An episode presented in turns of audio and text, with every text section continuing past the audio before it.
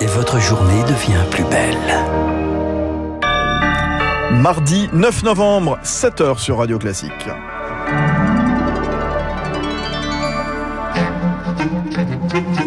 La matinale de Radio Classique avec Fabrice Lundy.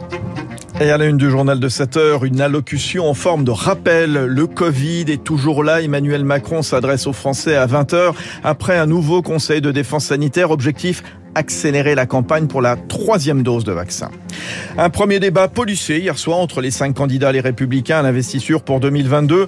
Tous se retrouvent aujourd'hui sur la tombe du général de Gaulle à Colombey, les deux églises. Et puis, heureux qui, comme Thomas Pesquet, de retour sur Terre, l'astronaute préféré des Français à Améry, au large de la Floride, à 4h33 du matin. Radio classique. Lucille Bréau, le président de la République, s'adresse ce soir aux Français à 20h. Emmanuel Macron qui remonte en première ligne alors que 10 000 nouveaux cas sont désormais détectés en moyenne tous les jours en France. Avant cela, le chef de l'État tiendra ce matin un nouveau conseil de défense sanitaire pour trancher ce qui reste à l'être. Faut-il lier par exemple la validité du pass sanitaire à une troisième dose? Comment accélérer la campagne de rappel? Pour le docteur Jérôme Marty, les généralistes ne suffiront pas. La problématique, c'est que les médecins généralistes ont tous leur cabinet qui croule sous les demandes de soins. Euh, en ce moment où il y a des gastro, où il y a des bronchiolites, il y a toutes les pathologies hivernales plus les pathologies chroniques. Donc en général, il faut allouer une plage horaire pour la vaccination, mais tous les cabinets ne peuvent pas le faire. Quand on le fait, ça demande à ce que vraiment on soit euh, très structuré et on peut pas faire énormément de vaccins. Quoi. Donc euh, il faut que tout le monde s'y mette. Il faut aller chercher les patients. Si on est sur la cible des non vaccinés, ça va. Si on est sur la cible des non vaccinés plus des troisièmes doses, sans les centres de vaccination, ça risque de poser des problèmes alors qu'on est à une course contre la montre, euh, contre le, le, virus. Des propos recueillis par Rémi Pfister. Le vaccin de Moderna, lui, est désormais déconseillé pour les personnes de moins de 30 ans par la Haute Autorité de Santé en raison d'un risque accru de myocardite et de péricardite chez les plus jeunes. Il reste autorisé pour le reste de la population et donc pour les rappels. À Lourdes, les évêques s'engagent à indemniser les victimes d'abus sexuels. Via un fonds dédié, alimenté en partie par la vente de biens immobiliers de l'Église ou bien même par le biais d'emprunts. Une instance nationale indépendante dirigée par une juriste sera chargée d'instruire les demandes des victimes. Les évêques demandent également un contrôle du Vatican, mais François Deveau de l'association La Parole Libérée reste sceptique. Est-ce que le Vatican a vraiment l'intention d'être transparent? Permettez-moi d'en douter. J'ai écrit plus de dix courriers au pape. Certains lui ont été remis en main propre. Je n'ai jamais obtenu la moindre réponse. Il sait très bien qui je suis, il sait très bien ce qui se passe en France, mais pour autant il ne fait rien.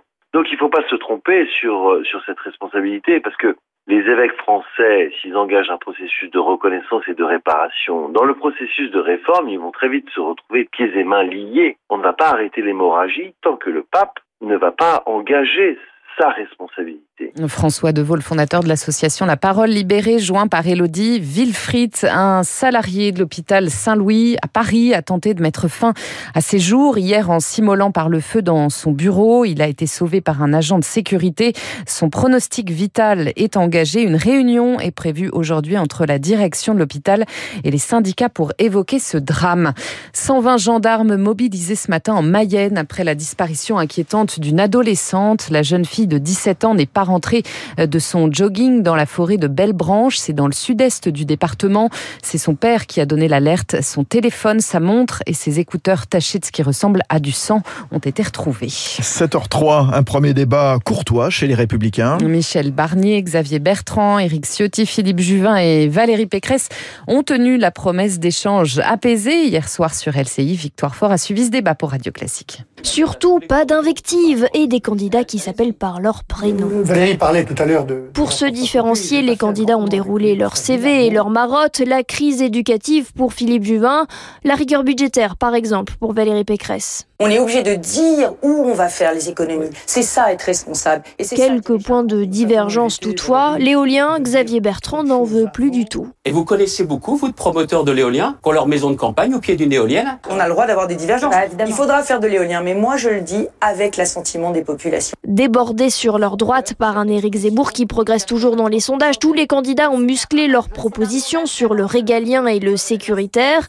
Et Éric Ciotti assume une proximité de constat avec le polémiste. Il y a un intérêt, on l'entend dans les réunions même des républicains, des militants.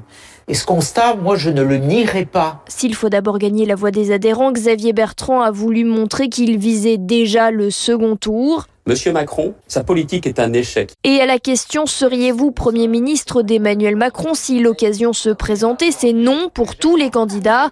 Les LR veulent absolument retrouver leur place dans le paysage politique. Et les cinq candidats à la candidature qui se retrouvent tous aujourd'hui sur la tombe du général de Gaulle à Colombey, les deux églises, 50 ans après sa disparition, Marc Tédé. À droite, c'est un incontournable. Les cinq candidats à l'investiture du Parti Les Républicains qui se posent en héritier naturel du gaullisme feront le déplacement. Ils croiseront des représentants de la droite de la droite, Laurent Jacobelli pour le Rassemblement national, tout comme Florian Philippot des Patriotes ou Nicolas Dupont-Aignan de Debout la France. Du côté de la majorité, le Premier ministre Jean Castex, qui se revendique du gaullisme social, déposera une gerbe sur la tombe du général.